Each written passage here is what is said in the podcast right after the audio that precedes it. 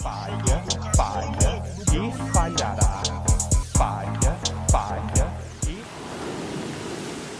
Bom dia, boa tarde, boa noite, como vocês estão, gente? Estamos aqui novamente com o Pororoca Regular, agora, no lugar do Pororoca Classics, que foi o último, né? Qual que é o nome que a gente dá pra esse Pororoca, tio? Esse vai ser quase o Pororoca Drops, né, cara? Drops, é, esse vai ser o Drops, então- esse vai ser o Drops, é, boa. O- porque hoje a gente tem um sanduíche pra apresentar pra vocês. Mas na verdade é um sanduíche que é só pão, então são três fatias de pão uma em cima da outra e eles ficaram fora da geladeira por três meses. É, vai ser esse o nosso sanduíche. Porque hoje a gente pegou drops mesmo, a gente pegou pequenos textos do Instituto Liberal e nós estávamos especulando aqui em off que talvez essas pessoas tenham que bater metas. Porque assim, na verdade não são textos, são tweets, mas assim, é, sinceramente, a máxima de liberal escreve pouco, escreve mal, nunca foi tão verdadeira. Mas é isso, como você está, João Carvalho? Está queimado de sol? Eu tô, eu tô, como vocês estão vendo pelas manchas na, na minha. Eu tentei pegar uma roupa que é mais escura do que minhas manchas de queimadura solar, pra que ela fique né, no padrão, mas eu tomei sol para um caralho nesse, nesse fim de semana e eu estou todo queimado. E eu tenho a pele de um leproso medieval, né? Cada pessoa estuda o medievalismo por motivos diferentes, né? No meu caso, é, é- é- era o lugar de fala, né? Como eu tenho milhões de problemas de pele, minha pele já começou a descamar inteira e ela está hemorragindo no meu olho João está sem óculos também, agora que eu reparei, por isso que eu tava, tipo. porque meu óculos quebrou. Então, é é uma sequência, só vitórias, Ian. Só, vitórias. A gente vive de vitórias. E aí, vamos lá, porque hoje a gente tem algumas coisas interessantíssimas pra mostrar pra vocês. É, Então eu queria que o João fizesse as honras, porque eu que li o John Locke, né, da última vez, Inclusive, né, sinto muito, né? foi, foi complicado. Cara, valeu muito a pena, sabe? Porque a gente conseguiu ler tudo e eu acho que a gente abriu os olhos de uma galera aí do chat que ainda tinha a ilusão, não tô acusando ninguém, né? É, mas que ainda tinha visto algum liberal falar do John Locke e, e achava que talvez, né? Não, então não. Assim, simplesmente não. É um grande não. É um grande no, né? No. É um, é um grande NEI. Nei. Né? Vamos, É um vamos, nei. vamos. É, mas É, deixa eu- século XVII ainda é NEI, né? Nós temos aqui o Instituto Liberal, né? Hoje eu quero dizer que a curadoria foi do tio. Então, é, todo e qualquer dano à cognição alheia é de pura responsabilidade dele. É, eu quero dizer que quando o tio me mandou esses textos, eu tive a certeza de que ele tava, tava querendo minar a minha longevidade, porque foi uma coisa é, bastante. Foi uma experiência, de fato. Cara, é, é aquela coisa, né? Dizem que só a radiação consegue alterar os seus genes, mas depois de ler esses textos, eu tenho certeza que agora o meu QI tem 35 dígitos e todos eles são zero. Sim. Nunca atingiremos o, o QI do Roger, do Traje a Rigor, né? Porque nós estamos fazendo o trabalho árduo aqui de tancar. E hoje a gente vai tancar o quê? A gente vai tancar o futebol feminino e a falácia da identidade de gênero. Eu já quero deixar uma coisa muito clara. Meu Deus, cara. Esse texto aqui é muito importante pra gente ver o porquê, na verdade, os libertários e os conservadores são muito semelhantes, tá? Porque existe um cisma, quando vocês veem os próprios libertários falando, de que eles não são conservadores, de que eles são a favor da liberdade e tal. Só que o discurso deles converge um pouco demais, né? E aí vocês vão ver que, na verdade, o discurso é o mesmo, só que o argumento é diferente. E esse texto é um exemplo, sabe? Vai ser mulher não devia jogar futebol, só que com um argumento, enfim, vocês já devem esperar, né? É, é- é aquela coisa, né? É, em vez do cara falar que ele é conservador nos costumes, ele não é. Ele é conservador na economia. Sim. É a economia que força ele a ser misógino. Sim. E aí vocês vão ver qual é o malabarismo retórico aqui pra ele, é, de uma certa forma, na prática, falar assim: pô, mulher não devia jogar futebol, não. Futebol feminino é mó bosta. Mas é isso, tio. Vamos lá ver como os, os conservadores e os libertários são absolutamente diferentes? Ai, vamos lá, cara. Já, já, já começa com a frase. Ele começa doendo. É, já, ele, ele começa doído, né? Vamos falar ele isso, começa né? doído, né? Vamos lá. O discurso feminista adora disseminar que as mulheres ganham menos que, o, que os homens. É, é, cara, sabe uma coisa que eu gosto muito nesses textos? É que eles conseguem. com- é lixo compactado, tá ligado? Sa- sabe aqueles, aquel- aquelas, aqueles ferros velhos que compactam carro num cubinho? Sabe? Sim. É, isso aqui é tipo, é um parágrafo. É uma, na verdade, um período que tem tanto lixo. tem discurso feminista, adora disseminar, é tudo errado, sabe? Que as Sim. mulheres ganham menos que os homens. É, como, como se isso não fosse uma verdade a teste por órgãos supercomunistas como a ONU Mulheres. É, né? a ONU, Nada- a ONU, órgão supercomunista. Não, e assim, é, feminista, qual? Tem várias vertentes do feminismo. Sim. Discurso, o feminismo não é um discurso, ele é um movimento, né? É, Uhum. adora, é uma questão de preferência, ele gosta, né? Não é uma questão de necessidade. Disseminar, como se fosse propaganda. Disseminar como se fosse um negócio tipo dispara em massa no zap.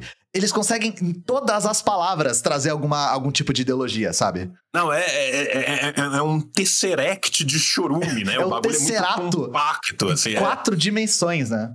Continuando, essa ideia, ideia, tá? É uma ideia, não é um fato, é. É Não uma é ideia. uma ideia, não é um fato. Não é que existe materialidade prática disso, não é que em absolutamente todos os países capitalistas isso aconteça, não é que no primeiro lugar que isso não aconteceu por lei e garantido por lei foram nas experiências socialistas. Sim, sim. Não. Não. Essa ideia É uma ideia. sempre questiona a respeito da popularidade do futebol feminino e as diferenças salariais em relação aos jogadores do futebol masculino. Como para todo bom ideal, as ideias são seres nomotéticos axiomáticos. Sim. Né? E eu adoro isso. A ideia existe. Né? O- os caras, eles conseguem. E antes do Hegel, eles estão lá falar no. Kant, né, cara? O- Os caras, eles estão. É, isso aqui é tipo a ideia original com I maiúsculo, né? Devia estar com I maiúsculo aqui a ideia. Sabe, essa ideia é, é o motor primordial, O motor- é o motor motor primordial. platônico, sabe? Assim, é, o- gente, vamos falar em português, para de falar, né? em Fala português alienígena. alienígena, filha da puta, né? Mas qual que é o, o- o- o real aqui? A real é que o cara tá falando, primeiro, que as ideias têm uma existência a priori e exterior à veiculação por seres humanos. Isso é o idealismo levado nos seus últimos píncaros. É um idealismo tão metafísico que tem diversas religiões que não chegam nesse ponto, tá? Os caras vão além do que boa parte da teologia vai, né? Essa ideia questiona a respeito da popularidade do futebol feminino e as diferenças salariais em relação aos jogadores de futebol masculino. Que é É, um eu argumento comum, inclusive, né? A gente. Pra explicitar a disparidade de gênero, se usa os- o, o esporte. E aí, tio, eu queria te perguntar um negócio. Você é do Futebas? Eu sou. Eu não sou do Futebas. Então eu queria que você trouxesse a sua expertise no Futebas aí pra, pra também pra discussão. Se possível, porque eu Cara, quero aprender é- mais, inclusive. Vamos ser muito prático aqui, né? É, enquanto o futebol não foi forçado a não prejudicar a existência do futebol feminino, o futebol institucionalmente, vamos pensar a FIFA, fez de todo o possível e necessário para cercear a possibilidade da existência do futebol feminino. O futebol feminino existe apesar da instituição futebol. As mulheres que lutaram para poder jogar futebol lutaram com unhas e dentes, deixaram seu sangue, seu suor e sua linfa para poder conseguir jogar futebol. Para além disso, a disparidade que existe não é só salarial, a disparidade é de todo e qualquer tipo de apoio, desde o mais básico. Investimento Desde- público mesmo, né? Desde o investimento público ao investimento institucional, passando pelas instituições normatizadoras do futebol, a FIFA, as confederações é, locais, é, as confederações né, sul-americana, centro-americana e tal, a fede- as federações locais, no caso brasileiro chama Confederação Brasileira de Futebol, mas é uma federação, as federações estaduais, em todos os níveis do futebol, o futebol feminino foi atacado desde o seu nascedouro. A existência do futebol feminino é o símbolo continuado de uma luta encabeçada pelas mulheres e alguns poucos homens que abraçaram essa luta, pouquíssimos inclusive, tá? E enquanto isso não foi percebido como uma possibilidade de lucro, e essa possibilidade de lucro só foi percebida depois dessa luta intestina, não houve nenhum tipo de tentativa de acolher ou de melhorar essa situação de forma nenhuma. Ah, o camarada Luiz dia- aqui, do 3 reais, falou: futebol, é, futebol feminino chegou a ser proibido no Brasil. não só no Brasil, em grande parte do mundo, durante um bom tempo ele foi perseguido pela FIFA. Tá? Então, assim, é, é uma longa história que não é uma história só do futebol, tá? É uma história que, que tem muito a ver com o deporto e as mulheres, Sim. né? Porque é, Muitas- aí, eu não sei se você é, já viu esse argumento, tio. Com certeza você já, já se depara com isso. De que a maneira como nós praticamos esporte competitivo é oriunda do modo de produção capitalista. Sim, As coisas estão intimamente conectadas. né? Cara, é, é- é aquela coisa, né? Em última instância, toda a superestrutura será né, definida em alguma maneira pela infraestrutura. É óbvio que a gente tem sobredeterminações, outros tipos de determinações. Mas nós temos coisas que-. É, nós temos coisas que antecedem o modo de produção capitalista, como o patriarcado, por exemplo. Então, Sim. mas a maneira como nós praticamos esporte competitivo contemporâneo nasce junto com o imperialismo, inclusive, né? E, e, assim, e para além disso, né, assim, a questão patriarcal ela fica muito presente nisso também, e a gente tem que pensar que durante muito tempo a ideia do esporte, ela também estava ligada a uma ideia de aristocracia. Uhum.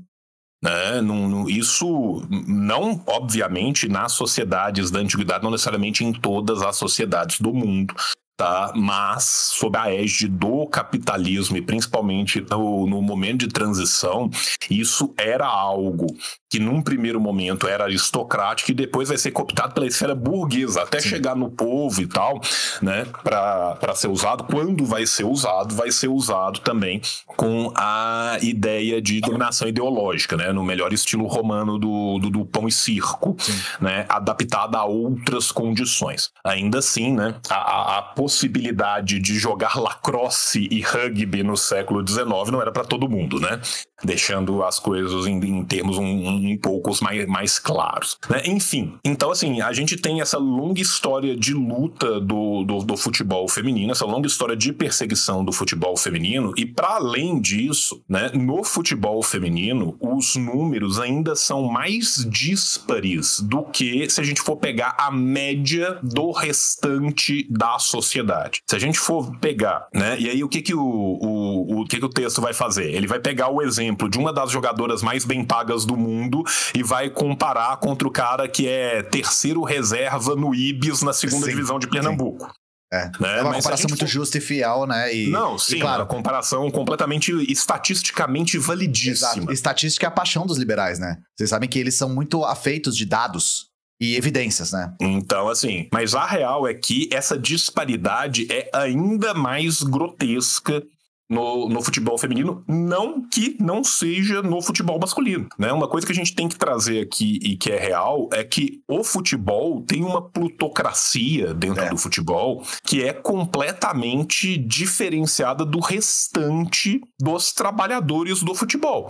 A esmagadora maioria dos jogadores de futebol, os que são profissionais ou semi-profissionais, vivem com até dois ou três salários mínimos. E até onde Tá. eu sei, tem gente que joga e trabalha. Jo- A, a faz as duas coisas. maioria deles. Por isso que eu tô falando dos semi-profissionais. Que a gente pensa em profissionalismo para um esporte quando aquela pessoa consegue se manter daquilo, né? Sim. Se aquilo é a única profissão dela. Ou se é, a- né, assim, a, principal profissão e além disso ele, sei lá, tira fotos. Mas assim, Sim. o que eu tô falando é que, tipo, a gente considera o jogador profissional aquele que tem, né, a, a sua vida, né, baixando ali. Não, até dois salários mínimos, gente. Eu não tô falando que todos ganham em média dois salários mínimos. É, É. porque alguém falou assim, dois salários mínimos, você tá sendo muito otimista. Eu falei, não, fica tranquilo. É, até. Até dois salários A- mínimos. Ele falou que falando dois salários mínimos é o teto, né? Isso aqui é. é, 98% dos jogadores vão receber até, Até. dois salários mínimos, tá? E aí depois a gente vai ter, né, uma plutocracia que essa de fato é, vai ter outra coisa. E Gente, é quando eu isso- falei de fotografia, eu não quis dizer que fotógrafo não é profissão, não. Eu falei que se o cara é jogador de futebol e fotógrafo, mas ele tira fotos não como a sua profissão principal, mas vive do futebol, a gente já pode considerá-lo um profissional ou um semiprofissional do futebol. Quando a gente fala, um profissional, na verdade, quando a gente fala semi-profissionalizado, a gente está falando que o futebol é o bico, o futebol é a segunda fonte de renda. Quando o futebol é a primeira e maior fonte de renda, aí sim nós estamos falando de um jogador que, entre aspas, se profissionalizou, mesmo que aquilo não seja a única profissão que ele ganha. E, tio, falando em investimento, a gente pode observar também, como eu sempre gosto de trazer exemplos, né? A performance fuderosa que os países socialistas tinham, por exemplo, nas Olimpíadas. Por quê? Por conta de pesadíssimos investimentos públicos no desporto, sabe? É, não e é à a toa gente tem que que... entender que a. Desculpa te interromper, Imagina, mas pode é só falar. porque assim, é, essa ideia do pesado investimento no desporto, ela não é uma ideia que é uma ideia genial que veio das experiências socialistas. Essa é uma ideia de uma educação plural, de uma educação politécnica, né? Vamos usar o termo aqui, né? Da, da pedagogia soviética, que ela vem lá de trás do Marx e do, do Engels. Quando a gente pega né, as atas da Segunda Internacional, quando Marx e o Engels estão falando sobre educação infantil, a ideia de se combinar prática desportiva e outras práticas com a educação, na ideia de uma politecnia para preparar um ser humano muito mais completo do que aquele que era preparado tão somente para o trabalho, como era a ideia de educação para o povo vindo da burguesia, porque a, a educação ela, ela tinha uma clivagem completa. É. Né? A educação que recebiam os burgueses, os aristocratas, era completamente diferente da educação que recebia a maioria do povo. Quando das experiências socialistas nós temos essa ideia de um politecnismo, precisamente porque isso é algo que já vinha sendo trabalhado em longa duração. Isso é uma ideia que volta lá atrás na obra marxiana e engeliana. Quem quiser ver isso no Marx e no Engels, eu recomendo ler as atas da- dos primeiros dois congressos da Segunda Internacional. Lá E isso... dica, tem a série da Nova Cultura sobre as internacionais. São Sim. quatro livros, é bem interessante. Eu sinto que da- dos estudos de Marx e Engels, a história das internacionais é uma das menos conhecidas. Então vale a pena dar uma olhada também. Aí voltando para o texto, para sustentar a narrativa, porque até agora usar discurso, adora, disseminar e ideia não foi o bastante. É o tesserato de lixo mesmo, é essa é a palavra. tá? Para sustentar a narrativa, utilizam comparações de ídolos de cada uma das modalidades, como Marta e Neymar. Mas afinal, por que Marta ganha menos que Neymar? E agora, jovens, se segurem, né, que, que este foguete só tem ré. é um foguete que só vai pra trás, não tem nenhuma outra Exatamente. direção. Esse é um foguete que tem que ser soltado à beira de um abismo porque ele só tem ré. A priori, precisamos apontar os dados. Ah, os dados. Dados, sempre. Apontar os dados. O cara tá com um D20 na mão apontando os dados? Vocês sabem que dado é a paixão dos libertários, né? Os ganhos salariais de Marta somam cerca de 340 mil euros, aproximadamente 2 milhões de reais por ano. Esta remuneração é maior do que a de muitos jogares, que devem ser jogadores, Jogar. de times masculinos do Brasil. Sim, é, o que, que nós estamos pegando? Nós vamos pegar a, a, a mulher que é considerada por muitos a maior jogadora do futebol feminino de todos os tempos. Sim. A mulher que conseguiu ganhar mais vezes que Messi Cristiano Ronaldo aquilo que Neymar nunca ganhou, chamado bola de ouro, tá? Nós estamos falando de uma mulher cuja carreira é renomada globalmente por ter atingido os maiores níveis por mais vezes do esporte que ela pratica. Essa mulher ganha em média 340 mil euros por ano. E são ganhos salariais, tá? Então nós estamos falando que de salário, a Marta recebe 28.300 euros por mês. É, eu peço que vocês notem um pequeno detalhe que a mulher mais vencedora na história do planeta de um determinado esporte ganha por mês menos do que qualquer zagueiro da primeira ou segunda divisão britânica reserva. Tá? 28 mil euros por mês dá 7 mil euros por semana. Na Inglaterra se paga o salário ao jogador de futebol por semana. Você não vai achar na primeira divisão um menino de 20 anos de idade ganhando menos do que a Marta, tá? Mas a gente, a gente, tem que fazer a comparação justa. Comparar é. a Marta com o goleiro do 13 de Piripiri. Essa é a comparação Exatamente, justa. Né? Então, assim, nós estamos falando que a Marta, que ganhou, né? Eu não sei se foram seis, sete, oito bolas de ouro. A Marta ganhou um, um rio de, de bolas de ouro, né? Que é a mulher que mais vencedora da, da história do futebol. Seis vezes. Seis vezes tá? Seis bolas de ouro. Esta mulher ganha num ano menos do que qualquer jogador recém-elencado do júnior para o time principal de qualquer uma das grandes ligas europeias, tá? Quando a gente compara isso ao salário do Neymar, então a coisa fica ainda mais desproporcional. Mas foda-se. Não é isso que ele quer ver aqui, tá? É o salário do Neymar em 2022, tá? Ao que vem sendo dito aqui, porque aqui eles consideram o, os ganhos também de propaganda, né? É, então é, Neymar, fica muito, né? Fica muito fica alto. Porque tem muito mais coisa, né? O salário do Neymar, gente, é muito pequenininho, tá? Ele ganha 216 milhões de reais pela atual cotação do euro em julho de 2022. Tá? Por mês. 216 milhões. A Marta ganha dois. Ah, por ano, por ano. Milhões por, por ano. ano. Tá. Por ano, tá? Então, nós estamos falando que a Marta ganha menos de um centésimo do que o Neymar ganha, sendo que a Marta tem seis bolas de ouro e o Neymar tem parças. Sim. Parças. É, mas não importa. Crias. Né? Crias. Esta remuneração é maior que a de muitos jogadores de times masculinos do Brasil. Sim, essa sim, sim. remuneração, a, a, a, pessoa que costuma ser a melhor do planeta no seu esporte costuma ganhar mais, por exemplo, sim. do que a pessoa que é reserva num time semiprofissional na segunda divisão do catarinense. Né? Isso acontece.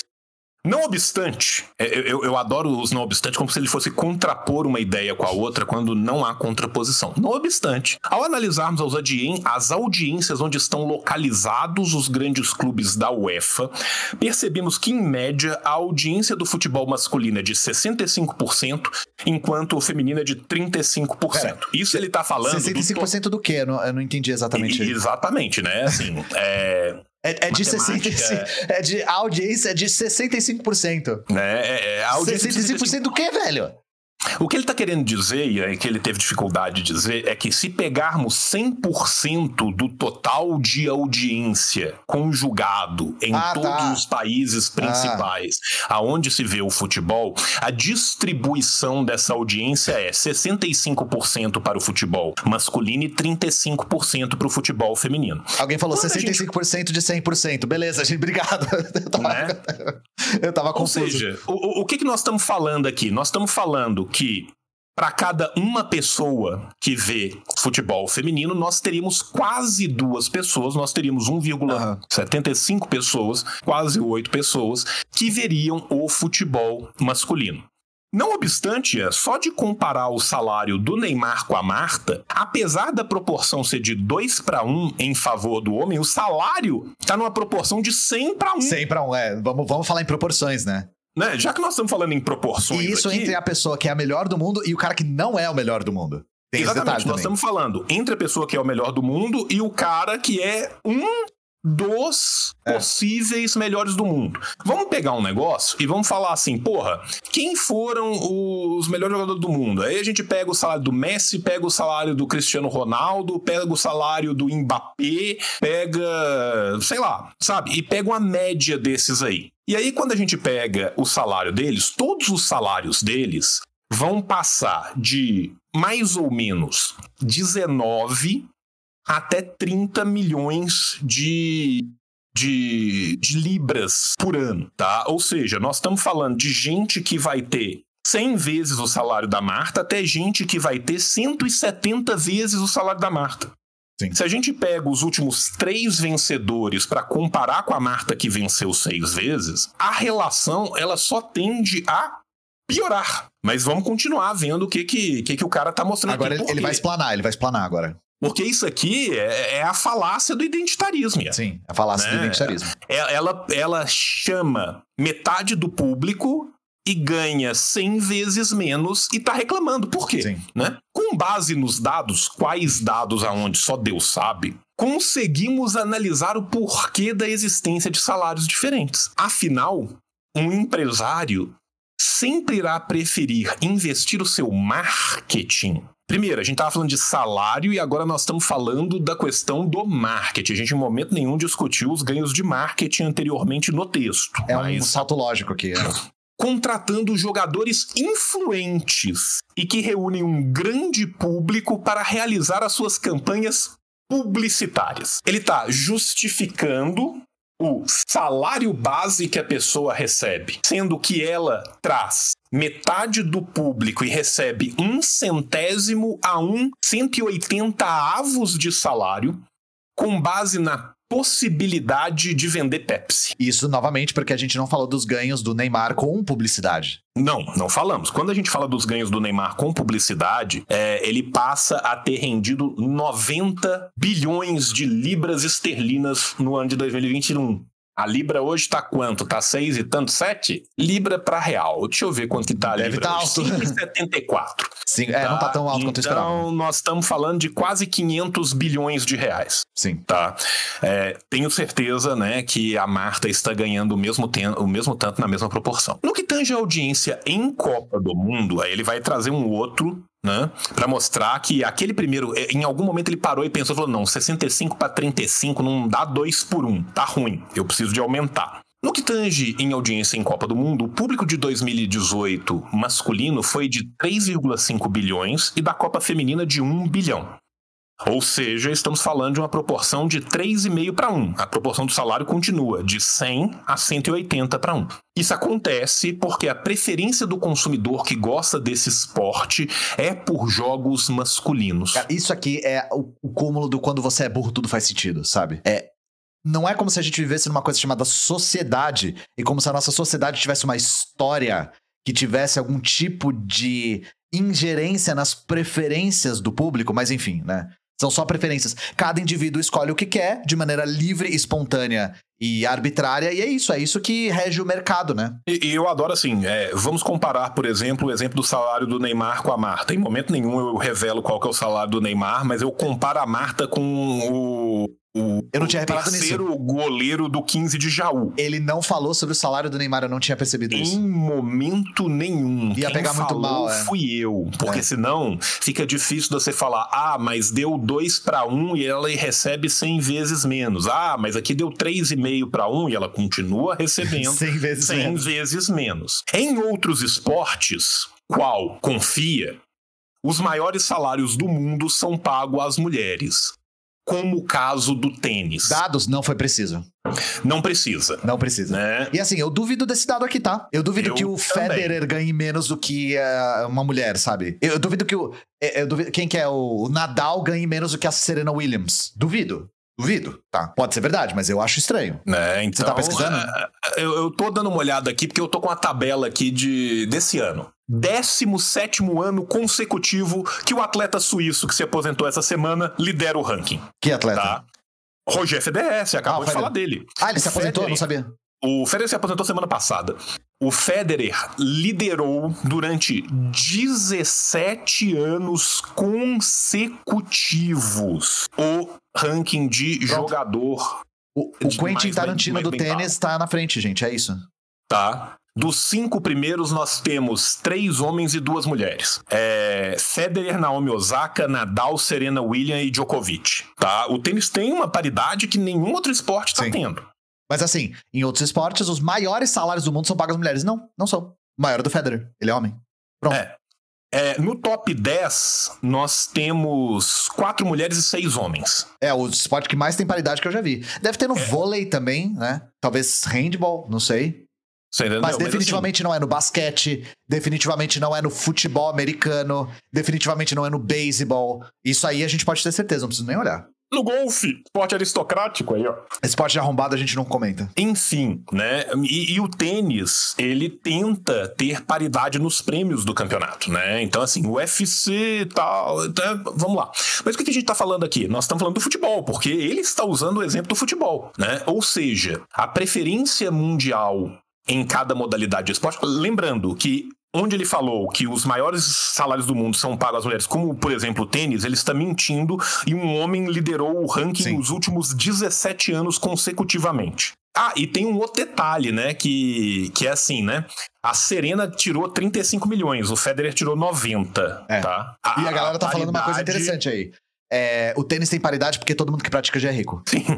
É, Não, não, não é zoeira, gente, porque o futebol é um esporte muito mais popular, o tênis é um esporte de elite. né? E lembrando que os times só passaram a ter times de futebol feminino não porque eles chegaram um belo dia a perceber isso como uma necessidade de paridade, uma reparação histórica. Não, porque eles foram obrigados, Sim. tá? Isso foi uma obrigação. Mas continuamos. Ou seja, a preferência mundial em cada modalidade de esporte leva à distinção salarial de gênero. Isso está escrito no, no- no código de Hammurabi, aparentemente, né? Não é algo exclusivo e proposital para inferiorizar as mulheres. Cara, eu, eu adoro Freudian Slip. Espantalho, é, espantalho do caralho. Mas esse é o momento freudiano, né? Esse é o momento freudiano. Esse é o momento em que algo, uma voz de decência no fundo da cabeça do cara tá gritando. Né? E ele tem que dizer, não é exclusivo e proposital para inferiorizar as mulheres. É só você tirar o não é, né? Que é ele tentando tomar conta do seu id e ver o resto. As regras do mercado é que garantem os lucros. Um É, isso aqui já tá errado pra caralho, tá? Só essa frase, enfim. Porque isso aqui é idealismo, tá, gente? É puro idealismo. Sim, sim. Um clube que possui baixa audiência, poucas vendas de ingresso e é inexpressi inexpressível Inexpressível. visibilidade, 35% inexpressível. inexpressível visibilidade, automaticamente afasta patrocinadores de grandes multinacionais. Não é, 35%. não é verdade, Red Bull Bragantino? Não é verdade, Red Bull Salzburg, né? Não é verdade Chelsea comprado por Roman Abramovich? Não é verdade todos os times britânicos comprados por grandes investidores para lavar dinheiro? É sim. É assim que funciona. O clube que chega num lugar por empresário, ele não é vendido e atrai rios de negócios e lucros. Não. Não, é uma meritocracia dos clubes que existe no coração de quem ama. Quem joga melhor atrai mais público, quem atrai mais público atrai mais investidor. É assim que funciona. É exatamente assim que, que, que funciona. Né? É, o grupo City tá aí pra, pra gente ver né, como que isso funciona. Quem dita as regras do mercado desde o surgimento do capitalismo é o consumidor. Essa é a melhor frase do texto. Essa é a melhor frase do texto. Essa frase aqui é uma das coisas mais estúpidas que eu já li em toda a minha vida. E eu já li muita coisa estúpida. E olha que a gente leu John Locke falando de chicotear criança, sabe? Sim, Quem dita as regras do mercado desde o surgimento do capitalismo é o consumidor. Não existe monopólio, não existe controle do mercado, né? Não, existe, Estado burguês. não existe estado, é, não existe propriedade privada.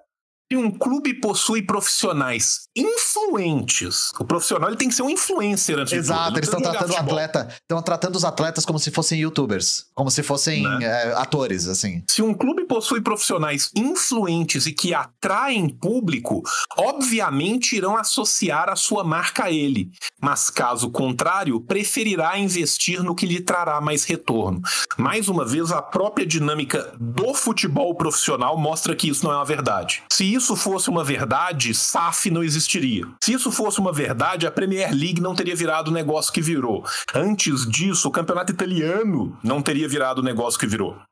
Se isso fosse verdade, ninguém comprava naming rights do campeonato português, tá? É, é necessário um debate mais aprofundado sobre as diferenças salariais do futebol masculino e feminino e não frases rasas que ignoram as regras do mercado. Em momento nenhum, ele tocou no fato de que 35% do público global vai ver o esporte feminino e a mulher que mais recebe, que mais é galardoada no mundo, recebe de um centésimo a um cento e oitenta avos do que um homem numa posição análoga, não igual, recebe. E, e, você não acha incrível, tio, quando esses libertários acabam o texto com é necessário um debate aprofundado, sendo que em momento algum ele nem fez e nem se propõe a fazer um debate aprofundado de absolutamente nada? Nada. Eu acho fantástico esse, essa lavada de mãos, assim, né? Do tipo, é, não, não frases rasas que ignoram as regras do mercado.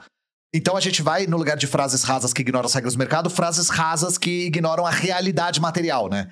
A gente não, vai assim, substituir assim, uma coisa pela outra. Nós vamos propor uma comparação, vamos trazer apenas um dos fatores e vamos compará-lo então com um outro fator nada a ver sem explicar nada. Sim. Né? E é sem assim. trazer o salário do Neymar, né? Que foi uma das coisas que você apontou Sim. que para mim é, é, arremata esse texto aqui. Ah, ele abre o texto falando a comparação clássica. E não tá compara. é Neymar e Marta. Eu acho que o cara. Ele falou, Marta ganha menos? Menos quanto? Menos não, quanto? Vamos falar disso. O cara, é, eu acho que ele, ele fala assim: ou vou comparar. Aí ele procurou no Google e falou: É, mano, não vou comparar, não. não vai dar bom. Não vai dar bom. Isso aqui não vai se sustentar, né? Não para em pé. Ele colocou os zerinhos um embaixo do outro, cortou e sobrou mais três. E aí ele falou assim: é. É, bicho, isso aqui nem, nem espremendo funciona, né? né? E assim, a Marta é culpada por ganhar menos porque o consumidor escolhe no capitalismo quem é o jogador youtuber que tem mais Sim. influência, né? Vamos e, pegar e, tio, a espinha dorsal, né? Eu queria, eu queria também que você me ajudasse, porque tá rolando uns, uns chorume no chat falando coisas do tipo: o futebol feminino é sem técnica e tem muito a evoluir para ficar apenas bom. O que você tem a dizer para essas pessoas? Porque eu tenho muito a dizer para essas pessoas. Cara, se a Marta jogasse no mesmo time do Neymar e os dois brigassem pela mesma posição, o Neymar era banco. Primeira coisa. Isso é misoginia pura. Pura. Primeira coisa que eu vou, vou, vou dizer é que, tipo assim, isso tem nome, isso chama misoginia. Uhum. É. caso você não saiba, misoginia é ódio por mulheres, tá? Ódio por mulheres. É odiar mulheres. Né? E aí, desculpa, cara, eu venho de um time que jogou a Série B. Me fala que aquilo ali é técnica, cara. Tá? É, é essa falácia da técnica, cara, é uma das coisas mais absurdas que existem, cara, tá? A, a, a Série B é um dos bagulhos mais horrorosos horrorosa. Eu sou cruzeirense, meu time jogou a Série B, meu time deu sabe conta liderando a Série B e passou com um recorde de ser o primeiro time a passar com menos rodadas e não sei o que, depois de três anos sofrendo ali. O time do Cruzeiro é horroroso. 90% dos jogadores do Cruzeiro chutam a bola para onde o seu nariz está apontando. Falar de técnica no futebol é uma mentira. Futebol é um esporte de alto rendimento e no futebol hoje em dia o cara ter técnica não serve para porra nenhuma. Ele tem que ter um preparo físico absurdo e o resto se ajeita, tá? Quem fala de técnica em futebol masculino, cara, não vê futebol masculino, cara, sabe? Tirando um, um, um, uh, o creme ali em cima dos jogadores que talvez cheguem nas seleções dos países, blá blá blá blá blá blá blá blá blá. Bicho, ainda assim, né? Vamos lembrar que Júnior Baiano jogou Copa. A técnica da tesoura voadora é uma técnica? A técnica de tudo para baixo do pescoço é uma canela? É uma técnica? É, eu, eu precisava de alguém que manjasse mais de futebas para dar uma resposta mais categórica, né? Sabe? Então, assim, futebol feminino, cara, os jogos de futebol feminino, cara, na moral, cara, assiste um jogo de futebol feminino, depois vai assistir um jogo do Cruzeiro na segunda divisão, que é o melhor time, entre muitas aspas, da segunda divisão, me fala quem tem mais técnica, cara. Esse negócio é. de técnica é uma bobagem. E aí, vamos lá, né? bobagem. né? Você tem, você, pessoa do chat, tem desprezo por mulheres, obviamente. E você está usando do futebol para justificar o seu desprezo. Então, primeiro você despreza, depois você busca as evidências falsas, diga-se de passagem, para justificar o seu desprezo. Então, fica aqui o convite para você reconsiderar e, inclusive, assistir este vídeo inteiro, porque o tio deu uma análise histórica e material do porquê o futebol feminino ser como é. Beijo no seu coração, tá? Tio, eu queria fazer uma proposta. Hoje Nossa. a gente tinha o, o, o, sanduíche de bolor, assim, né? Que eram três textos. Mas como a gente falou mais desse, eu sugiro a gente passar pro, pra, pra nata do Gimo.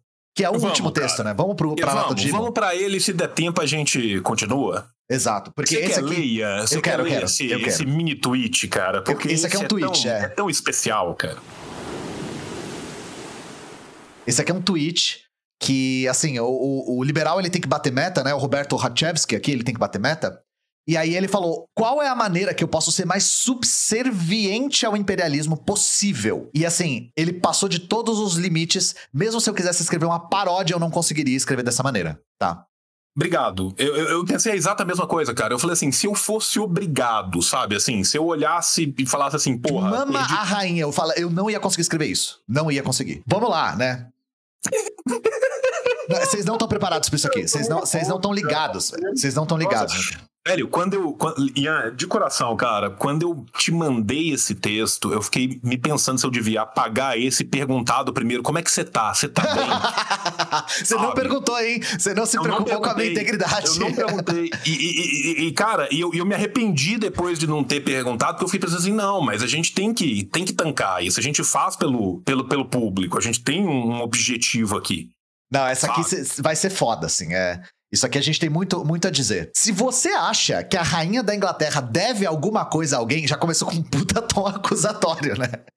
Já começou. Você acha que a rainha deve algo a alguém? Seu noia, seu lixo. Lixo. Por causa do passado remoto, remoto, remoto da Grã-Bretanha, da escravidão que em 1801 foi abolida no Reino Unido Bonito. no Reino Unido pelo imperialismo com o qual os britânicos civilizaram meio mundo, da Austrália a Nova Zelândia, Hong Kong, Canadá, Estados Unidos da América, para ficar apenas com os principais. Uma coisa fica patente: você é escravo das suas emoções, do seu ressentimento e do seu vitimismo. Ian. Eu não Ian. tenho idade pra essas coisas. Porque, assim, vamos, vamos, vamos de cima pra baixo, né? Por causa do passado remoto da Grã-Bretanha, tá? Remoto. É, Tio, gente, Quando a posso- rainha virou rainha, quantas colônias o Reino Unido tinha? 20? 30? 23, se eu 23? não me engano. Se eu não me engano, são 23, mas assim, né, eu acho muito legal que eles falam primeiro de um jeito, né? Quando aboliu a escravidão em 1801. O que foi abolido em 1801 foi a escravidão interna dentro do próprio Reino Unido. Sim. A coroa continuou se locupletando com a escravidão por ó, né?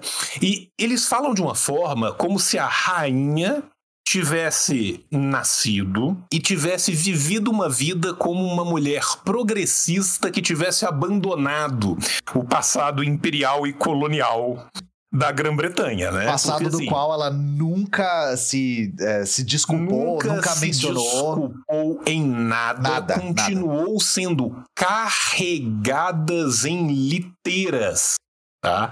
Essa mulher continuou sendo carregada em liteiras a vida inteira. Com a coroa Né? cravejada de pedra preciosa da Índia e da África e da Ásia. Cada uma roubada de um Sim. local diferente, né?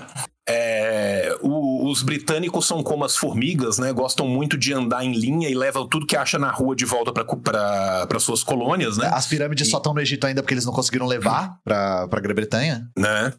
E, e- e, assim, cara, vamos lembrar que não é só isso. Durante a vida da rainha, a Inglaterra manteve diversos protetorados e deu golpes contra vários dos seus protetorados que tentaram se tornar independentes, né?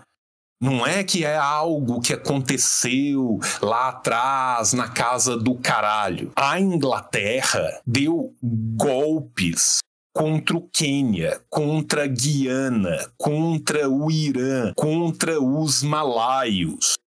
Tentou Isso tudo durante a rainha, tá? Du- Durante o reinado da Elizabeth. Participou ativamente da revolta nacionalista cipriota, participou ativamente da emergência de Adem, conduziu não só o massacre sangrento, né, o, o Domingo Sangrento, o massacre de Bogside, como destruiu a Irlanda, a Irlanda do Norte durante o século inteiro, participou da Guerra da Coreia, mandando mais de 80 mil soldados.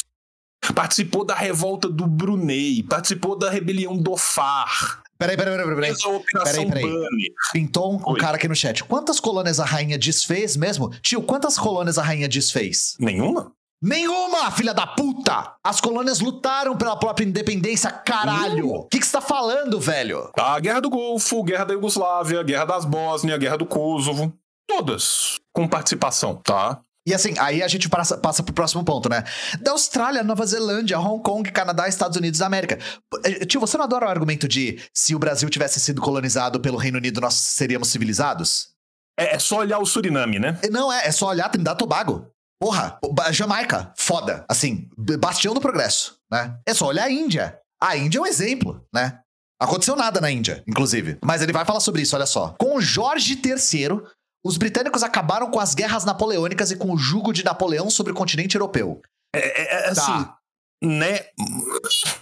Mais ou menos, né? Tá simplificando bastante aqui. É, com a Rainha Vitória, houve a Revolução Industrial, que já tá errado pra caralho, né? A Revolução Uhum. Industrial foi antes da Rainha Vitória. É, que libertou não apenas os negros da escravidão, mas a humanidade da pobreza e da opressão.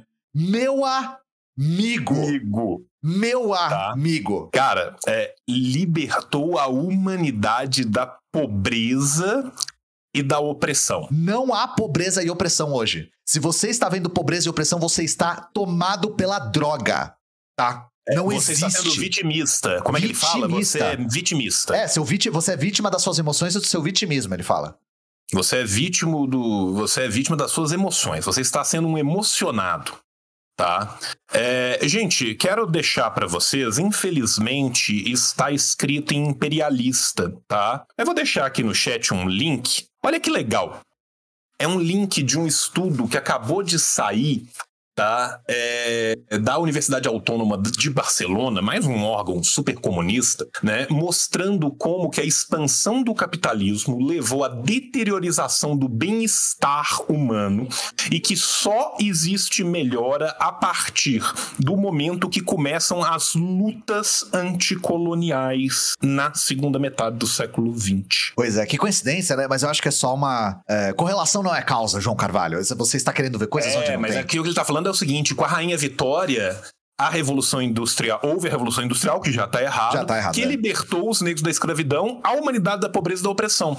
Só que aí quando você pega o gráfico, né, que tá no estudo, e você olha o que, que aconteceu durante o período da Rainha Vitória, A escravidão se expandiu num, Né? de um jeito que ela nunca tinha se aí expandido você antes. vê que não foi bem assim. No século XIX, gente, a escravidão atingiu proporções é, inimagináveis, assim, que nunca tinha atingido. O nível de fluxo de pessoas que vieram, principalmente para as Américas, foi extraordinário. E conforme a escravidão ia sendo apertada e cada vez chegando mais próxima de ser abolida, esse fluxo aumentava. O Brasil traficou até 1888. Ah, não foi o ano da, da abolição? Sim. O Brasil traficou até 1888. O Brasil traficou até as vésperas da abolição. Mas lá vem mais, né? É, Com Jorge nada, VI. Nada nunca é o bastante. É, não, vocês não, vocês não viram nada. Com Jorge VI, pai da rainha Elizabeth II, os britânicos lideraram a resistência contra os nazistas. Cara, Meu Deus. né, Meu é, Deus. tantas coisas, né? O irmão dele estava muito ocupado liderando a resistência junto dos nazistas contra o soviético. Sim. né? Vamos, vamos- vamos começar daí. Isso só pra começar, porque pra falar da Segunda Guerra, assim, é.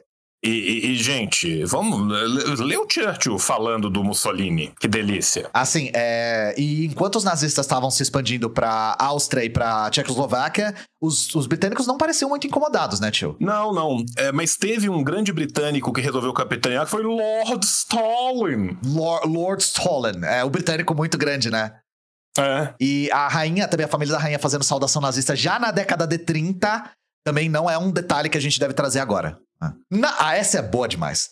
A presença dos ingleses na África e na Índia, no Caribe e na Palestina não foi muito exitosa. Irmão, Não foi, foi, muito exitoso. foi exitosa pra caralho, tá? Eu só vou falar pra você.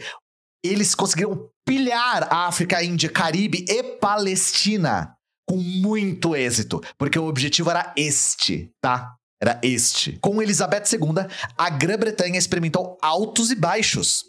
Mas foi no seu reinado que Margaret Thatcher livrou os britânicos do socialismo. E ainda deu uma lição aos tiranos argentinos com a vitória da Guerra das Falklands. Cara, o cara é um nível de, de é um subserviência. capacho. Só o cara chamar a ilha de Falklands já é, um- Falklands. é um nível de cuckery, assim, surreal, tá ligado?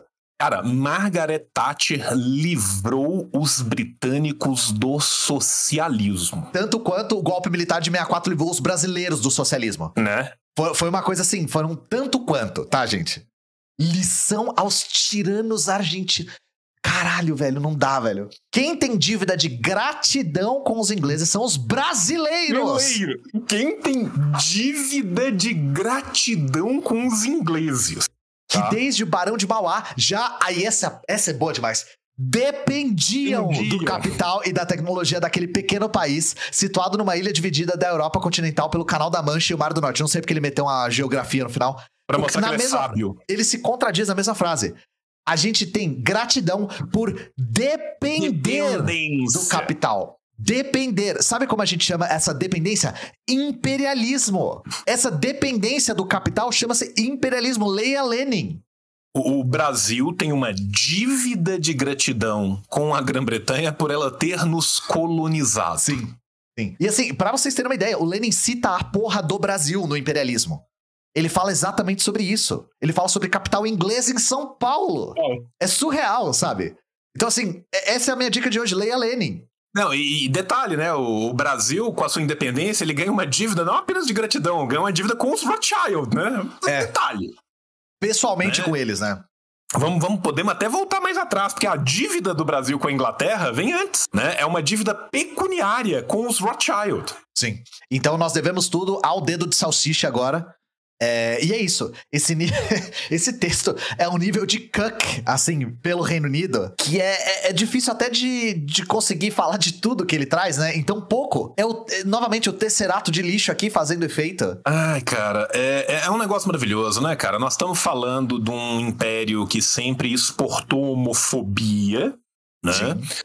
Vamos lembrar, né, o Alan Turing, o que, que aconteceu com ele, mas vamos lembrar que o código extramarino na sua seção 377 da Índia é repetido em todos os lugares aonde teve os tentáculos nojentos britânicos, né, deste povo selvagem, pirata e sem lei, né, e essas leis vigoram até hoje em Singapura, no Sri Lanka, na Nigéria, no Zimbábue, né? Mas é só isso? Não. Ela nunca pediu desculpa, nunca compensou nenhuma vítima dos saques à Índia através da Companhia das Índias Orientais, da fome de Bengala, da construção de campos de concentração contra os Mamal no Quênia.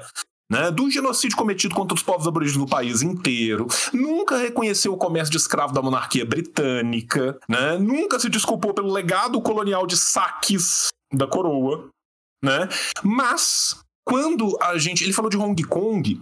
Quando a polícia colonial britânica em Hong Kong matou 22 pessoas na rua porque eles pediram independência, a rainha Elizabeth concedeu aos membros que causaram os assassinatos o título real por sua conduta. Tá? Ela transformou eles em cavaleiros. Tem um outro elemento, você falou da homofobia, tio? Lembrando que ela era racista para um caralho e não permitia que pessoas de cor trabalhassem com ela. Mas, mas vários corgis, muito fofo, né? Ela tinha muitos cachorros fofos. É uma pessoa muito boa. Sim, sim, tinha corgis, é verdade. Falando da homofobia, ela, o texto menciona a Thatcher, né? Recentemente vocês viram a, a aprovação do novo Código da Família em Cuba por referendo, tá? Uhum. Por referendo. E aí, nós vimos a, a- o hot take do Guga Chakra, né? Hot take, que foi: Cuba faz acenos ao Ocidente. Ocidente. Gente, vamos falar do Ocidente, né? Porque assim, Cuba não fica no Ocidente, Cuba fica no Oriente, vocês sabem disso, né? Assim como o Brasil, que fica no Oriente. Gente, a Thatcher aprovou uma coisa chamada Seção 28. A Seção 28 proibia qualquer discussão acerca da homossexualidade em escolas e mais qualquer representação que naturalizasse relações homoafetivas na escola.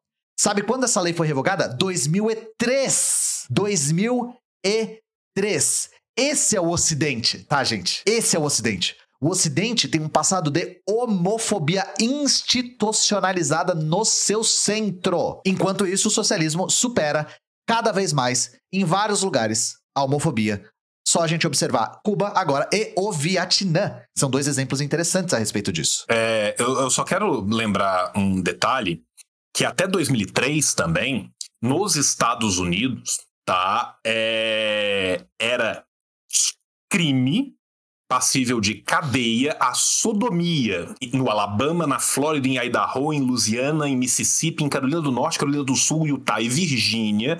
E sexo oral entre as pessoas do mesmo sexo era crime passível de prisão em Texas, Kansas, Oklahoma e Missouri. Isso só foi revogado pelos Estados Unidos em 2003 também. Tá? Esse é o legado do Ocidente, Esse tá? é o legado do Ocidente, tá? Esse é o legado do Ocidente, só para vocês terem uma ideia. Nós temos aqui é, Alan Moore e Brito Soares. É, é, bom que esse texto ele é o triplo dos outros. Ele deve É. ser lido em cinco minutos. Os Sim, outros o são lidos triplo- em dois. Ó, pra vocês verem, esse aqui é um texto longo, tá? Do Instituto Liberal. É isso aqui. 5 a 7 minutos, hein? Limpo. O meio ambiente é um ativo. Ativo. É um ativo. Faça as honras, tio. Não existe solo mais fértil para intervenção estatal que o meio ambiente. Começou bem pra caralho. Sob o argumento de proteção e garantia das próximas gerações, inúmeras ações governamentais são implantadas diariamente nos diversos níveis de governo, na esmagadora maioria das vezes de forma invasiva e economicamente desastrosa. Ian, é, eu quero que você pense o seguinte. A ileia amazônica, se ela fosse cimentada, dava um estacionamento com a piscina de ondinha, cara. Muito foda, né? Daria uma Muito coisa que, foda, que é nível cara. arquitetônico da, da reforma do Vale do Anhangabaú, com aquelas fontes que a Cê- água cê- vai assim, cai no chão, assim, direto. Você já imaginou que se a gente cimentasse o Pantanal e colocasse no lugar dele um parque de Hot Wheels em tamanho natural, milionários podiam dar drift atirando com HK-47 pra cima, em vez de ter onça? Cara, pra que coati, onça, essas porras, paca? Você vê um monte de paca lá. E assim, aí o Estado me vem tentar salvar o planeta da sua própria, do seu próprio apocalipse. Vem tentar Sabe impedir que a humanidade destrua Porque- o próprio planeta. Esses malditos cientistas estão fazendo estudos que mostram que nós estamos fudendo a porra toda? E que nós estamos caminhando a passos largos para nossa extinção como espécie. O que? Ninguém perguntou, ninguém consultou o mercado acerca disso. Sabe, quantas fábricas de telha de amianto cabem na caatinga, cara? porra, né? Vieram com essa porra de amianto agora. Ah, ah, é, é, eu tô com câncer de pulmão, é porque tô morando numa casa feita de amianto. Ah, ué, desde quando isso é problema meu? Né? Isso, é, isso, é, isso é invasivo. É invasivo, por é invasivo. Por que, que isso é invasivo? Porque isso poderia ser a propriedade privada de um capitalista futuro. Ian. Você está cerceando o direito de apropriação primária futura. De recursos escassos, né? Papagaio aprende a dizer apropriação primária de recursos escassos e vira doutor em ancapismo. O aumento da intervenção estatal em temas ambientais é causado por um discurso falacioso chamado ciência, que coloca em xeque a liberdade econômica e a proteção dos recursos naturais. Quê? Como assim? Em, em razão do suposto conflito criado, um conflito suposto, não existe. O setor privado vem sendo massacrado com obrigações ambientais inexequíveis. Coisas absurdas do tipo um pedacico de reserva, não pagar as pessoas em bens, Não jogar lixo Não- radioativo em não jogar mananciais, lixo né? radioativo em mananciais, não escravizar uma criança de 12 anos em colheita de laranja, esses absurdos. Além de sofrer com amarras estatais que impedem o aumento da produção em determinados setores da economia. Por exemplo, se os canavieiros trabalhassem em turnos constantes de 24 horas por três meses, eles teriam nove meses para dormir quando não tem colheita. Exato, velho. Eu não sei, a galera fica aí inventando, essa ciência fica inventando que a gente precisa de no mínimo 8 horas pra dormir. Quem disse isso? Isso aí é o globalismo que disse isso pra você, né? E você ainda acredita, cai que nem um patinho. Ian, os meninos canários de 3 anos de idade que desciam para ver se tinha é, gases tóxicos nas minas na Inglaterra trabalhavam 12, 15 anos até morrer. Sim. E aí você E tá reclamando? dormiram uma noite de 8 horas. É, o, o brasileiro produz muito pouco, velho. É só a gente ver esse exemplo. Caralho, Exemplo. chamava menino canário mesmo. Nossa, que negócio É. brutal. Porque no É por começo. causa dos canários, eu sei. É, por eles pássaros. canários, mas depois eles falaram assim: peraí, Manda a gente criança, pode é, mandar manda crianças. A gente pode mandar criança pobre. Eu não sabia o nome, porque, é, inclusive, até na Primeira Guerra, só anedota, deixavam canários nas trincheiras pra ver se tinha gás mostarda. O canário Sim. morre antes, né? Aí, por isso, menino canário. Exemplo desse fato são as recentes decisões judiciais que determinam a necessidade de consulta pública livre, prévia e informada a comunidades tradicionais de empreendimentos que já se encontram em operação há diversos anos, sem qualquer tipo de impacto direto ou indireto a comunidades Nossa, protegidas. Nenhum impacto, zero impacto. Ah! Não tem impacto, nenhum. Gente, é, só para deixar muito claro, um português muito direto, tá? Ele tá reclamando aqui do fato de ter que se consultar as populações que moram nessa terra antes de você expulsá-las e tornar impossível a sua vida. Ele tá reclamando aqui que, porra, é, genocídio indígena é show. É, genocídio indígena é, é, facilita muito o progresso. Sabe, quando a gente não tem que consultar ninguém antes de meter uma mineradora com um garimpe legal a céu aberto numa área de preservação ambiental, a gente ganha muito mais dinheiro do que quando a gente tem que fabricar falsos documentos para fingir que a gente fez alguma coisa. Se a gente fizesse limpeza étnica na fronteira amazônica, a gente conseguiria ocupar aquele território sem problema nenhum e ninguém ia reclamar. É que isso a Globo não mostra. Velho, é, além disso, eu tenho até medo, né? Do Além que disso. além disso.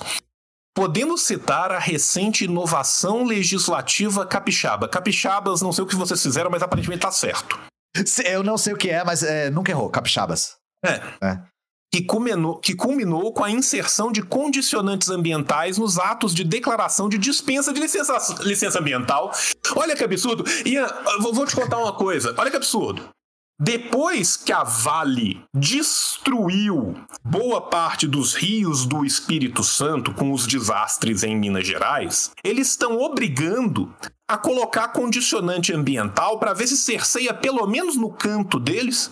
Olha que absurdo, cara. É um absurdo É mesmo. culpa, por exemplo, da Vale que Minas não tem uma saída para o mar? Ou é culpa do Espírito Santo que ficou entre Minas Gerais e sua torrente de chorume tóxico? Sim. É culpa da Vale que custava muito caro fazer a manutenção da barragem? As leis do que mercado. Custava, que custava. Não, não estamos falando de preço, a coisa é que tinha um custo. Sim. A empresa merece um custo em vez de um lucro se o que está no meio é gente pobre, ribeirinha e o Espírito Santo? Pois é. Ninguém consulta a empresa na hora de ver isso, né?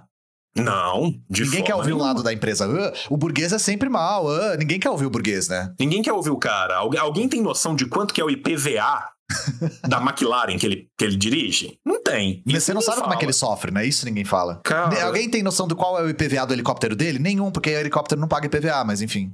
Sim. Mas, mas é, é isso, eu estou digredindo, né? Esse não é o ponto. Ora, se o próprio Estado cria um ato administrativo formal de dispensa de licença ambiental por considerar que aquele empreendimento é impacto mínimo ao meio ambiente, é razoável defender que ele estabeleça condições que devem ser cumpridas pelo empreendedor para mitigar esse impacto mínimo. A resposta óbvia é não. Cara, cara, olha só. O que ele tá falando é uma vez que o Estado falou que, porra, só vai prejudicar um pouquinho, é, é- é justo obrigar o cara a não poder prejudicar esse pouquinho pra ganhar um pouco mais? A resposta é óbvia que não. É óbvio que não, é óbvio que não. Olha que absurdo. Tem vira, vira pro cara e fala assim: não, beleza, constrói sua parada aí. Pelo amor de Deus, só não mata os bichos preguiça que tem na região. E aí o cara fala assim: você já viu quanto que custa um bicho preguiça empalhado no eBay? Eu sou obrigado agora Os caras, ele- isso? Você tem que entender que quem entende de mercado é o empreendedor, pô. O Estado não entende nada de mercado. Cara, o, o, o, o- bicho. Cara, li- literalmente o sujeito escreve uma frase aonde ele diz que a dispensa foi feita porque existe um impacto mínimo, mas que é um absurdo se precaver que esse impacto mínimo não seja atingido. Sim. Não obstante, como sempre, né? O não obstante é, é um favorito aqui. Os dados mostram quais dados? Os dados mostram, é. Não Os mostram pra mostram. gente, né? Que países com maior liberdade econômica possuem melhor desempenho ambiental? Os dados mostram que países do centro do capitalismo compram crédito de carbono fora do próprio país porque eles já destruíram tudo na primeira, segunda e terceira séculos, revolução industrial há dois séculos atrás. É, é isso que nós estamos mostrando. O que os dados mostram de verdade é que quem fez o maior reflorestamento do mundo nos últimos 10 anos foi a China. Sim. Isso os E, dados mostram obviamente, de verdade. é, é um país com muita liberdade econômica, né? Mas assim, é. Gente, essa coisa da liberdade econômica, tô- a gente tá vendo que é uma constante, né? Inclusive, na, a Renata Barreto meteu essa o tempo todo lá. Que eles usam essa lista de liber, esse ranking de liberdade econômica como se fosse uma bíblia, assim, é um negócio um pouco bizarro. É, e os critérios são muito tortos, né? Aí uma dica que a gente dá é: o centro do capitalismo sempre vai se colocar no topo das listas que ele próprio cria, tá? Então, é, não, não são critérios razoáveis. Não são critérios razoáveis. E, e, no- novamente, isso aqui vai de desencontro com a realidade, né? Isso aqui briga com a própria realidade. Estudo comparativo elaborado pela Universidade de Yale, tem ele citado em algum lugar? Não, né? Porque senão tem que, ter- teria como ver os dados, né? Se, É. se, se tivesse, estaria uma citação aqui, não tá? É. Não tem. Mostra que, à medida que países aumentam sua pontuação no indicador de liberdade econômica, elevam sua posição no indicador de proteção ambiental. Né? À, medida que os países que têm 0,1% do Pois que é. sobrou, porque já destruíram tudo, e se mantém predando no que eles ainda não destruíram no resto do mundo, né? Essa é a questão. Diferença de quando você visita o Canadá e quando o Canadá visita você. Isso é proteção ambiental no seu próprio país, né? Porque Né? se for ver a proteção ambiental que a Noruega faz em África, eu tenho certeza que, que vocês o vão se Canadá chocar. faz no É, Brasil. No Brasil, exatamente. Procurem Belosan, tá? Garimpo em terra indígena no Brasil. Só pra dar uma dica, né? Os investimentos da BlackRock também, outra dica que eu dou aqui no Brasil. Mas é isso, eu imagino que, é, mesmo se isso for verdade, claro, você consegue espremer os dados até eles sangrarem. Mas se for o indicador de proteção ambiental no seu próprio país, é o que o João falou. Esses países do centro do capitalismo já destruíram o seu meio ambiente há dois séculos. É, é literalmente isso. Né? E quando eles não estão destruindo o que restou e comprando crédito, né? Sim. A justificativa para isso é básica. Vamos agora en- entramos no momento do malabar. o mundo é muito simples, né? Ambientes com maior liberdade econômica proporcionam melhores condições de negócio. Logo, neste locais, a possibilidade de gera... geração de valor a partir da preservação ambiental é maior. Como assim, velho? Como assim geração de valor a partir da preservação ambiental, velho? O que, que você quer vender dessa vez? Porque assim, deixa eu contar um segredo pra você. Se você tá falando de mercado de crédito de carbono, vocês compram no- dos países que vocês estão matando. Atualmente já existem diversas formas de exploração econômica da proteção ao meio ambiente.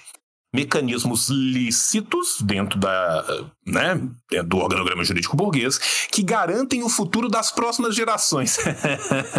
Aham, é, eu- tenho certeza que os nossos filhos estão sim, garantidos. fera. Vamos pegar né, os protocolos de Paris, a renegociação da ECO 92, vamos pegar os protocolos da ONU de 2030, vamos ver quem que está cumprindo, Pois é. vamos ver como que está sendo cumprido. E a remuneração daqueles que atualmente são responsáveis pelas obrigações ambientais. Nessa linha, podemos citar os pagamentos por serviços ambientais que foram regulamentados através da Lei 14.119 de 2021 a venda de cotas de reservas legais e reservas ambientais estabelecidas a partir do novo Código Florestal, o comércio e mercado de créditos de carbono ou de créditos florestais Aí, entre entes privados e públicos, além de diversos outros mecanismos. Gente, como é que esses mecanismos funcionam? Esses mecanismos funcionam da seguinte forma: a Europa, os Estados Unidos, os países do centro do capitalismo já destruíram mais de 90% das suas ideias originais tudo foi destruído. Um dos mecanismos de refrear a possibilidade de substituição de importação e de subirem no ranking de desenvolvimento industrial dos países foi forçar sobre esses países um grau de preservação inaudito que eles mesmos nunca, jamais, em momento nenhum, chegaram perto de ter com a sua própria natureza. Mas o que, que eles oferecem? Eles oferecem migalhas. Quem sabe até um croissant caindo do banquete no chão para você comer cheio de pelo de cachorro. Eles te oferecem, então, que se você manter certas cotas, eles compram o crédito daquela cota e eles vão usar aquele crédito para o que eles deveriam fazer. O que significa dizer? Significa dizer que eles não precisam mais de manter sequer o que sobrou deles mesmos se isso for comprado de outro lugar. Aí eu te pergunto, quem tem condição de comprar este tipo de crédito dentro do mercado global? Não sou e eu, quem não é você. serão os produtores deste tipo de crédito. E aí o que, que você faz? Você regulamenta uma área mínima de preservação para venda de crédito para você gerar um falso mercado de especulação sobre essa área mínima, enquanto você desregulamenta o resto. A gente está vendo, nós chegamos, né? Se a Amazonas passasse de 25% de destruição total, né? Ela, o ciclo de carbono que ela prende para de funcionar. Nós já estamos em 23. Só que aí você vira e fala assim: não, os 15% que estão ali de reserva podem ser vendidos ao mercado privado para gerar crédito de carbono. Quem vai vender isso? O Estado, mas ele vai vender por meio de contratos de parcerias público-privadas para a gente rica ficar mais rica e para o intermediário burguês ganhar mais. Enquanto isso, a gente desregulamenta o resto e passa o trator em cima. Então, o que você vê na África, na Ásia, nos países que são vítimas do capitalismo, é o quê? É o ataque constante ao restante que sobrou da, das suas leis naturais, enquanto você tem a monetização de um mínimo que oculta ao mesmo tempo o ataque máximo local e o ataque da própria Europa e dos Estados Unidos contra as suas áreas de preservação, né? Então, assim, puta que pariu. O Brasil possui capacidade ímpar de geração de recursos financeiros a partir de mecanismos de preservação ambiental. Por quê, gente? Porque o liberal está muito preocupado com a natureza. Sim. Não, e, e existe essa lógica de que. É, isso aqui é uma toada muito neoliberal, assim, de que a lógica do livre mercado é capaz de resolver todos os conflitos humanos, tenham eles a ver com o mercado ou não. Inclusive, chega a ser no limite de ser aplicado até às nossas relações interpessoais, né? Então, isso aqui Sim. é uma lógica a posteriori de pessoas que estão sedentas por defender os seus interesses privados e tentando encaixar esta lógica dentro da preservação do meio ambiente, que é um, um, uma zona na qual essa lógica é predatória e que a gente sabe que é predatória. A lógica do mercado e do livre mercado, para a gente usar a expressão que eles usam, é profundamente predatória para o meio ambiente. Então, isso aqui é um tremendo malabarismo retórico para tentar nos convencer, inclusive indo contra novamente a própria realidade, de que a lógica do mercado irá preservar o meio ambiente por si só, de maneira espontânea. O Brasil possui capacidade ímpar de geração de recursos financeiros a partir de mecanismos de preservação ambiental e justamente por isso atraiu os olhos mundiais na COP26 e possui inclusive bolsa de valores verdes. Imaginem por que, que esses olhos bolsa mundiais foram atraídos. Já em funcionamento. Contudo, nossa alta tendência regulatória, ou seja, não permitir que isso vire né, um jogo louco de expropriação e criador de, de falso valor sem nenhum atrelamento real na mão da burguesia. E as narrativas falaciosas atreladas às questões ambientais brasileiras. Também conhecidas como ciência, né? Também conhecido como ciência, também conhecido como observações é. materiais do que vem ocorrendo no Brasil. Como assim, né? o INPE tirar foto de satélite e ver o avanço do desmatamento? Como assim? É, né? Não tem nada mais falacioso do que um satélite com uma foto e a fumaça Sim. subindo. Não tem nada mais falacioso do que Cuiabá ficar, du... ficar à noite duas horas da tarde. Isso é uma falácia. Tem tempestade de areia no Brasil. É um negócio que nunca tinha tido antes. Tempestade de né? areia. Né? Então, assim, São Paulo, três horas da tarde, toda preta. Sim. Não Franca foi tomada por pó, pó vermelho levantado da terra por conta do desmatamento, mas não, né? Enfim. Não, mas isso, isso são narrativas falaciosas. Essas narrativas falaciosas estagnam o desenvolvimento desse novo mercado no nosso país. Né? Se não fossem esses malditos meninos e esse cachorro. Sim. O né? Brasil tava eles... decolando se não fosse. Decolando. Exemplo maior dos impactos causados pelo viés regulatório brasileiro é a inexistência de um mercado voluntário para comércio de créditos de carbono. É, é muita droga, velho. Não tem como. Isso aqui é. Isso aqui é. Eu, eu fiz Proerd, sabe? Eu, eu aprendi sobre isso no Proerd. E isso aqui não é, não é possível. Mercado voluntário para comércio de crédito de carbono. Por que, que o grileiro não pode comerciar crédito de carbono?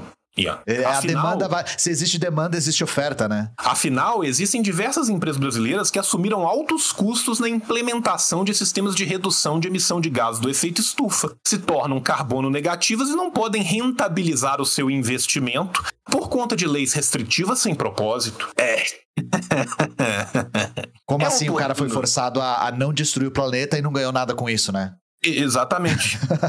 Nessa linha, desculpa, é oportuno dizer que não existem riscos ambientais na criação de mercados verdes. Não. Não. Mas, de forma nenhuma. Visto que já existem mecanismos privados de validação dos serviços é a autorregulação, né? Que poderiam ser remunerados através de mercados não regulados, inclusive com capacidade técnica maior que nossos órgãos ambientais. Gente, vamos traduzir isso aqui para português. É um absurdo a gente falar que se a gente deixasse na mão dos próprios poluidores a capacidade de vender os créditos falando que eles não são poluidores ia dar ruim, porque eles poderiam comprar e contratar empresas dos seus brothers e iam emitir títulos falando que estava tudo certo. Isso aqui é muito o, o a polícia privada do Ancapistão, tá ligado? E o, o sistema judiciário privado do Ancapistão. Você contrata o seu juiz para falar que você é inocente, foda-se. E foda-se, sabe? Já existem empresas privadas que têm a capacidade, uma impressora e um Word, de escrever qualquer coisa num papel. É um mundo novo que estamos vivendo. Nessa linha, é preciso dar um basta aos retrocessos que são criados em razão da intervenção estatal desmedida em questões ambientais. Afinal, estamos perdendo competitividade, empregos e renda. Você lembra que há dois parágrafos atrás ele estava falando: é um absurdo que o dono da empresa não possa encher o cu de dinheiro. É, mas né? é sempre aqui... fazer parecer que os interesses são gerais, né? É sempre fazer parecer, é não, isso aqui tá fazendo mal para todo mundo, tá fazendo mal porque não gera emprego, porque a renda não sei o quê, é sempre a mesma retórica. Por conta da limitação desenfreada às atividades privadas sem obtermos o ganho ambiental correspondente. Né? A gente não está tendo ganho ambiental, não é porque a atividade privada vem predando loucamente para além e para quem e para uh, diante do Estado. Não. Sim. As florestas não estão renascendo porque a gente não está deixando os poluidores terem um mercado completamente privado e autorregulado.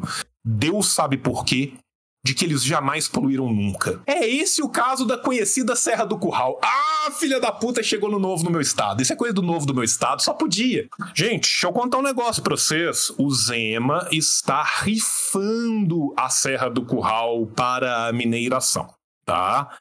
A Serra do Curral está sendo rifada. Mas, meu Deus, como que isso aconteceu? Colocaram gente deles lá? Não, que fique bem claro que não é gente deles. É uma prima deles, não é diretamente alguém do Nós, é uma prima que foi colocada dentro. Então, não é nepotismo se é de terceiro grau, sabe, gente? Assim, vamos olhar a letra da lei antes da gente começar a fazer falsas acusações aqui. Então, assim, o novo está tentando destruir a Serra do Curral. Por quê? Porque é top, é diferente, é moderno. É moderno. Tem gente nova e liberal. Né? Esse é o caso da conhecida Serra do Curau, na região metropolitana de Belo Horizonte, onde uma área livre e desimpedida de propriedade de uma mineradora vem sofrendo enorme pressão para a ocorrência de um tombamento justamente para impedir a exploração comercial da área pela proprietária. Gente, Minas Gerais já passou por quantos desastres ambientais por conta de mineração nos últimos 10 anos. Aí a sociedade mineira, quando a gente chega no quadrilátero ferrífero, gente, tem a capa das serras em volta e para baixo a terra tá no veio. Sabe aquela terra amarela, vermelhada, que desce 500 metros para baixo? É aquilo o tempo todo. Você viajar de avião por cima de Minas Gerais dói o coração. Na BR-040, eles colocam tapume na estrada para quem dirige não ver o que foi feito com as montanhas. A serra em volta de Belo Horizonte só tem a casca do lado de Belo Horizonte. Para trás é um buraco. O pouco que restou, eles estão querendo rifar. A sociedade está se organizando para tentar salvar um resto, um mínimo, tá? Mas não, a coitada da mineradora vem sofrendo enorme pressão, tá? Afinal de contas, ela é proprietária, por que que ela não pode explorar a própria propriedade, né? É, ora, trata-se de área que até o momento não foi considerada de alto valor de conservação, claro, porque as que eram, vocês destruíram todas É. antes. Pois é, se não tem área de alto valor de conservação, você não tem que conservar nada. Ué, se, se a área, se a gente já destruiu todas as de alto valor, por que, que a gente não pode destruir Destruir as de baixo médio valor? Sim. e as de baixo valor? Nem referenciada como patrimônio natural ou histórico. Por quê? Porque ninguém achou que a sanha fosse chegar ali antes. E que foi devidamente licenciada para atividade. Ora, Ah, se tá na lei, um então pode. É. Então pode. Inclusive com um processo sendo aprovado pelo Conselho Estadual de Política Ambiental, onde o novo colocou gente das mineradoras para aprovar mineração, tá? O argumento Conselho positivistas Estadual- o- o- o- olha, olha que coisa linda. Quem são os membros do Conselho Estadual de Política Ambiental que votaram a favor? Aqueles colocados pelas mineradoras e pelo partido que recebeu dinheiro das mineradoras. Que loucura. Para isso, devemos defender a gestão ambiental brasileira. Deve- Desculpa, para isso devemos defender que a gestão ambiental brasileira esteja cada vez mais alinhada com o setor É. privado. É incrível, a Ou conclusão seja, é gente, maravilhosa. A conclusão é maravilhosa. Para que as mineradoras possam terminar de destruir as áreas de média e baixa, uma vez que elas já destruíram as áreas de alta capacidade ambiental, nós temos que alinhar cada vez mais a gestão ambiental com o interesse do setor privado. Qual setor privado? A mineração. Você tem um Porque a- setor privado a nossa que é salvação muito será a mineração. Né? Você tem um setor privado preocupado com a manutenção ambiental, historicamente, é o- o- a mineração. Fomentando investimento em negócios verdes. Negócios Com verdes. Negócios verdes. O negócio é verde, verde é bambu. Bola na rede, meu pau aonde, né? é. E com baixos níveis de embaraços às atividades produtivas. Baixos níveis de embaraço às atividades produtivas. Embaraço, é embaraçoso o Estado. É, Sabe, assim, as árvores estão embaraçando os tratores da mineração. não, e só, Alan Moura e Brito Soares, associado trainee do Instituto Líderes do Amanhã. Líderes do Amanhã. Associado trainee, bicha. Eu quero ver, vamos ver o Líderes do Amanhã? Que eu acho que pode ser um Ai, Líderes do do. Amanhã, porque ele parece uma pessoa preocupada com o amanhã, não parece? Bicho. Líderes do Amanhã. cara, Tem cara de think tank. negócios verdes. Ah! Ayn Rand, aquele que luta pelo futuro vive nele hoje. Líderes do amanhã. Isso aqui parece- Ayn Rand, caralho! É, porra, a eu falei. Bicho, começa com a citação. Começa com a citação da Ayn Rand. É, isso aqui parece um Renova BR. Instituto, formamos a próxima geração de líderes empresariais do Espírito Santo. Por isso que ele tava falando do. É, é nesse texto que ele fala, né? Do Espírito Santo. Sim, sim, Por isso que sim, ele tava mas Ele falou, é, um absurdo, né? É. Por quê? Porque a mineradora que tá pagando os líderes do amanhã, né? Tipo, Exato, exatamente. Não, líderes do amanhã. Caralho, velho. Outra fase. Não existem contradições. Ponto. Sempre que você achar que está diante de uma, verifique suas premissas. Você vai descobrir que uma delas está errada. Ayn Rand. Ayn Rand, O que esse cara. moleque tá falando, Julinho? Não existem contradições. Por quê? Porque eu disse que não existem. Porque sim, filha da puta. Porque eu tô com o tacape na mão e se você vier me contradizendo, eu vou te macetar com ele. Ah, o Instituto. Ai, cara. Ah, em meados dos anos 2000, o Espírito Santo atravessava um período de turbulência e instabilidade política, decorrente de uma forte crise institucional, denúncias e atuações de impróbias, ah, ímprobas ah, de representantes do governo estadual, tá, tá, tá, tchô, público-privado, levando a fortalecer a representatividade, setor empresarial a fomentar. fim de, re, de É um fortalecer a representatividade do setor empresarial. Isso aqui é um think tank para se eu já vi um na minha vida. Nasceu assim em 2003, Espírito Santo em ação, visando contribuir para a construção de um Estado em referência no contexto nacional. Tá. Think tanks, gente, geralmente são instituições orgânicas do empresariado para Uhum. criar material intelectual para influenciar políticas públicas. É para isso que ele serve. É isso. Tá. Tô- Estou falando diretamente, objetivando exclusivamente a formação, desenvolvimento e capacitação de jovens lideranças empresariais. Com um potencial de influenciar na melhoria do ambiente de negócio. Potencial de influenciar na melhoria do ambiente de negócio é nós vamos tentar entrar dentro do Estado para passar a É boiada. isso, é isso. Isso é um think tank, tá? Se vocês querem ver o que é um think tank, é isso aqui. E sabe por que, que dá pra ver que é um think tank? Porque tem logo de think tank. Sim, esse Instituto Líderes do Amanhã aí. Você é- olha esse logo e fala, isso aqui é um think tank. Ah, mas você nem leu o que, que é. Foda-se, o logo é de think tank pra caralho. Porque todo think tank tem um logo assim, velho. Cara. Ah, é, é isso, essa, essa, e esse é o, o trainee aqui, o associado O trainee. rapaz é o associado trainee. O associado trainee meteu essa aqui, né? Porque Meteu caiu essa. o Pix cara, da mineradora. Cara, vou te falar um negócio. Baixo níveis de embaraço às atividades Foi foda, produtivas. é. É, é- é- é assim, é, o- é, o- é- isso está escrito em tucano. Pra Tá- dizer permitir que a mineradora faça o que ela tiver afim. Sim. Não, e negócios verdes foi foda também, né? Porque pra mim, negócio verde é maçonha. No É. máximo. Não, Porque o ne- negócio nem- verde é o seguinte: a, a, imperado- a- a imperadora, como é a gente tá pensando em imperialismo? A mineradora vai comprar de um instituto privado, sem nenhuma regulação estatal, um certificado, um diplominha falando: você brilhou. A mamãe árvore te ama. Ao mesmo tempo, ela vai ser desembaraçada de preservar qualquer coisa e ela vai fazer um buraco de 500 metros de profundidade, onde um dia foi o que sobrou da serra do curral. Mas aí quando alguém passar com um drone em cima e falar assim, caralho, dá pra ver Satanás lá embaixo. Dá pra ver o Olavo lá eles- embaixo. É, eles vão puxar o diploma e vocês estão vendo assim. Você tá vendo aqui esse diploma feito no Corel Draw? Você tá vendo essa árvore abraçando um empresário enquanto ela chora? Tá aqui provado. Tá aqui. O documento prova. Tá O escrito. documento prova, tá escrito. Esse órgão é certificado pelo Biro 9003 da Líderes do Pós-Amanhã. Líderes do pós-amanhã. É isso, o, o, a, O Instituto Rand, é, não, o Instituto, Instituto Ayn Rand de empatia humana fez esse, esse Instituto diploma. Atlas de Empatia Humana, né? Instituto É. Atlas de Preservação Ambiental aqui.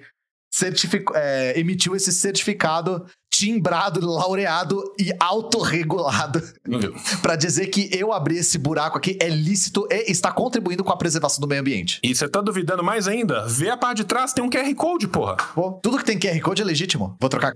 Ian do céu. É isso, tio. Hoje rendeu pra caramba, né? Hoje, a gente foi, fez hoje pílulas, drops de chorume, Drops. né? Drops de chorume. É, eu peço perdão pra qualquer dano causado aí à, à nossa audiência.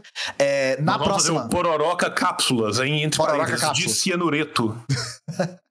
É, a gente vai é, na próxima, no próximo episódio retomar o Pororoca Classics.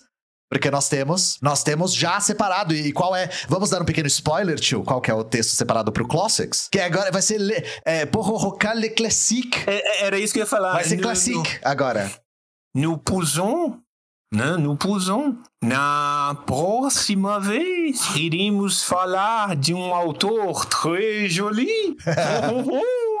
Não quer dar spoilers subsequentes? ah, deixa eu pensar, cara. Pode ser. Ó, a gente já falou. Será Classi- Classique no próximo. Será um Pororoca clássico? Pororoca Classique.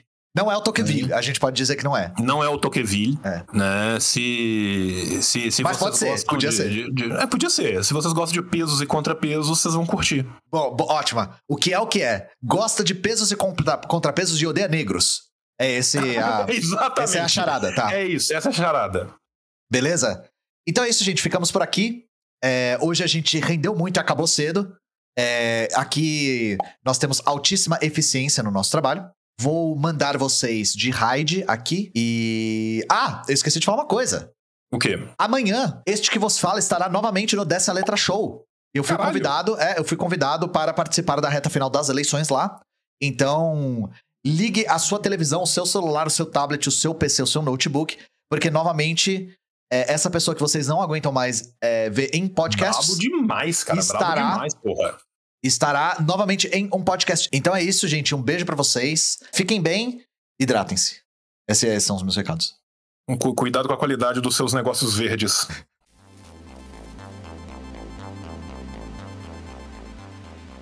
Terminou. Muito bem, o vídeo terminou e agora você fica com o paraíso dos cupons. São quatro cupons. Tem da Boitempo, assim disse o João 20. Tem do Lava Palavra, assim disse o João 15. Tem da revolutória, assim disse o João 20, e tem das ciências revolucionárias, assim disse João. Beijo no seu coração, tchau, tchau. Tchau, acabou. O capitalismo falhou, falha e falhará em cada uma das sociedades aonde